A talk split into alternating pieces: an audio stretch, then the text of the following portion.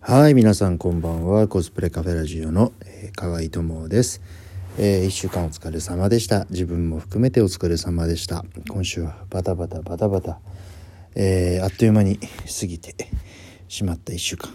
でしたけどね。でもそう考えると充実していてやることがいっぱいあって、えー、いろんな経験ができてよかったんじゃないかなと、うん、一言で思います。今日は仕事が午前中で終わって午後は久しぶりにちょっと自分で自由に使える時間ができたので、えー、と今週はねちょっともうなんかもう仕事と切り離して、えー、なんか自分でやりたいなと思ってあ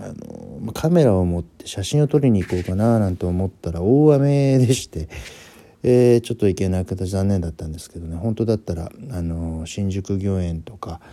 えー、明治神宮とかいてもう本当に好きなだけね。YouTube でちょっと使いたい素材撮影なんかしたいななんて思ってたんですけど、まあ、それはちょっと延期になりそうで、えー、その代わりといってはなんですけどあの本屋さん、えー、今日はゆっくりどれぐらいいたかな？本屋さんに。2時間半ぐらい、えー、本当もうあの結構僕が利用する本屋さんっていうのはあの結構大きいお店が多いんですけどね。もう本当に全部の棚をじっくり、えー、回りながらまあ最近どんな本が売れてるのかななんてあのお店の前に積んであるあのジャンルの本をチェックしたりどんな方が売れ線なのかなとか、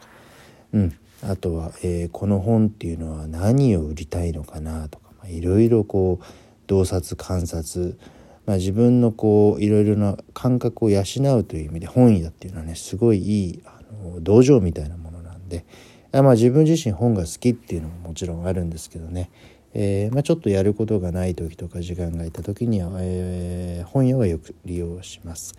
で今日はちょっとあの欲しい本もバババッと見て、えー、4冊くらいかな、えー、ちょっとあのジャンルは問わずということで、え、いい本が、え、ちょっと購入できたので、え、少しその話をしたいなと思います。プレジデント社というねあの、まあ、ビジネス関係の本を読む方だったら誰でも知っている、えー、出版社出版社があるんですけど、えー、そこから出しているうん単行単行本かな、えー、文庫じゃないですね、えー、B6 サイズの、えー、単行本で、えー、手塚治虫さん漫画の神様と言われた手塚治虫さんが、えー、描いた漫画のシーンだね。結構あのまあ手塚治虫さん知らない人っていうのはあんまりいないと思うんですけど「まあ、鉄腕アトム」を描いたりあの、まあ、有名なね、えー、ブラック・ジャック、うん、あと「火の鳥」なんてもう名作は山ほどある。あのまあ本当に、えー、漫画界の巨匠の、え手塚治虫さんなんですけど、えー、その手塚治虫さんが出した、えー、その中でも、えどちらかというと哲学色の強い本漫画を作品を選んで、えー、そこでキャラクターが、え話したセリフだったり、え考え方っていうのをまああの抽出してそれと、えー、手塚さんが言いたかったその漫画を通じて、えー、おそらく読者に伝えたかったという、まあ、解説を入れていくというあの編集をした本のシリーズがちょっと最近自分では、えー、お気に入りで一番最初に買ったのはね漫画「ブラック・ジャックに学ぶ、えー、自分を貫く働き方」という本でこれが意外と面白くて今医療関係の仕事をあの、まあ、自分勉強している立場ということもあって見たんだけどこれはねどちらかというとあの哲学書です。自己啓発というよりも、うんまあ、自己啓発のジャンルになると思うんだけど哲学書で、えー、まあ心の持ち方だったり自分をどうやって成長していくかっていうあの僕がすごいいつも興味を持っているテーマを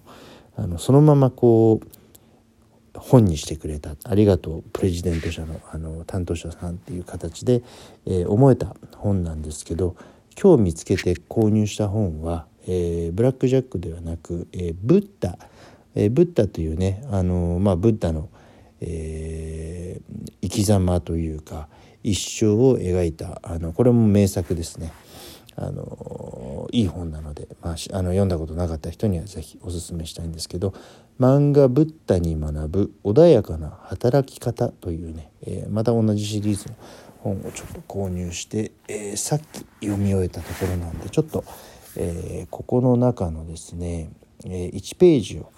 え紹介したいなと思います。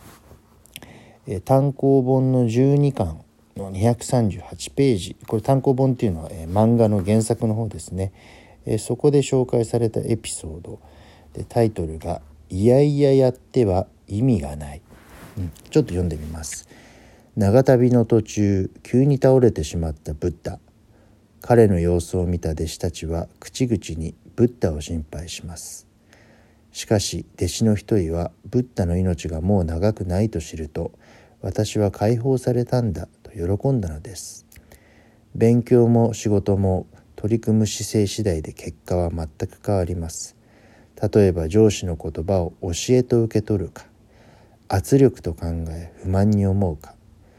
後者の姿勢を続けてしまえば評価は下がるばかりです。耳の痛い話でもやりたくない仕事でも一度受け入れてしまえば大抵前に進みます。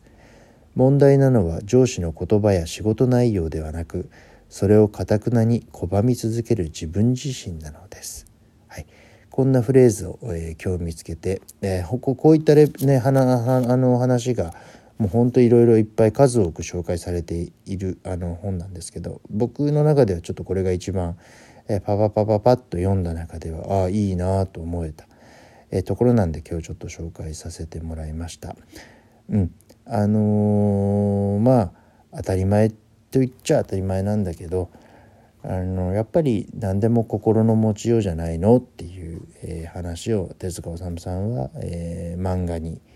えー、ストーリーに入れて、え表現をされたんじゃないかなと、え思います。うん、あのやっぱり同じ仕事同じ一日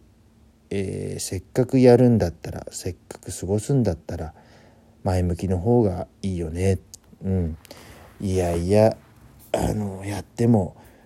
まあしょうがないんだよね。やりたくないけどや、うん、しょうがないよ。しょうがないよって言ってずっと一日やるよりもいやもうこんなのもうもう超楽しいじゃんってこんなことやってしかもお金までもらえていいの？なんていうね。もうこれ1日ぐらいじゃねそんなに差は出ないと思うけどこういう1日を365日それを、えー、かける10年間ってやったら時間にしたらものすごいと思うんだよね。うん、でそれをやはり自分で考えてどっちが自分にとってプラスかなどっちが自分の周りの人に対してプラスの影響を与えられるかなって考えたらもうこれは考える必要もないぐらい簡単。やっぱりうんポジティブにいいオーラを出してね笑顔で元気にあ怒られたら素直に「ああありがとうございます」言っていただけなかったら気づけませんでしたよ。ちょっと次回以降気をつけますね。って普通に思ってね、言ってくれた人にお礼をさらっと言ったらあこいつなかなかちょっとできてるじゃん分かってるねっていうふうに多分ねその言ってくれた人は言わないとは思うけどおそらくあの思うと思います。逆にねあのちょっと細かいなんかあの指摘を受けたぐらいで、うん、いちいち細かいことを俺に言いやがって恥かかせやがってなんて思ってちょっと腐っちゃったりとかねなんかこういつかもう今回はもうムカつくけどちょっと次回こいつもうちょっとなんかあのやり返してやるぞなんていうねあのまあどっちかっていうとネガティブの負の感情怒りの感情に変えてしまったらこれは誰も得しないよね。うん、なので、えー、ちょっとそこら辺はねあの、まあ、自分もあの、まあ、人間だから怒ることはあるしムカッとくることはあるんだけどやっぱり、うん、あの謙虚に行こうということでちょっとこのページを紹介したいなと思いましたので興味がある方はね、えこのプレジデント社の漫画「ブッダに学ぶ穏やかな働き方」手塚治虫さんの本ちょっと立ち読みしてよかったらあのちょっと、えー、読んでみてもらいたいなと思います。はい、じゃあ皆さん、えー、良い週末を過ごしてまた、えー、来週に備えてください。じゃあすいません。おやすみなさい。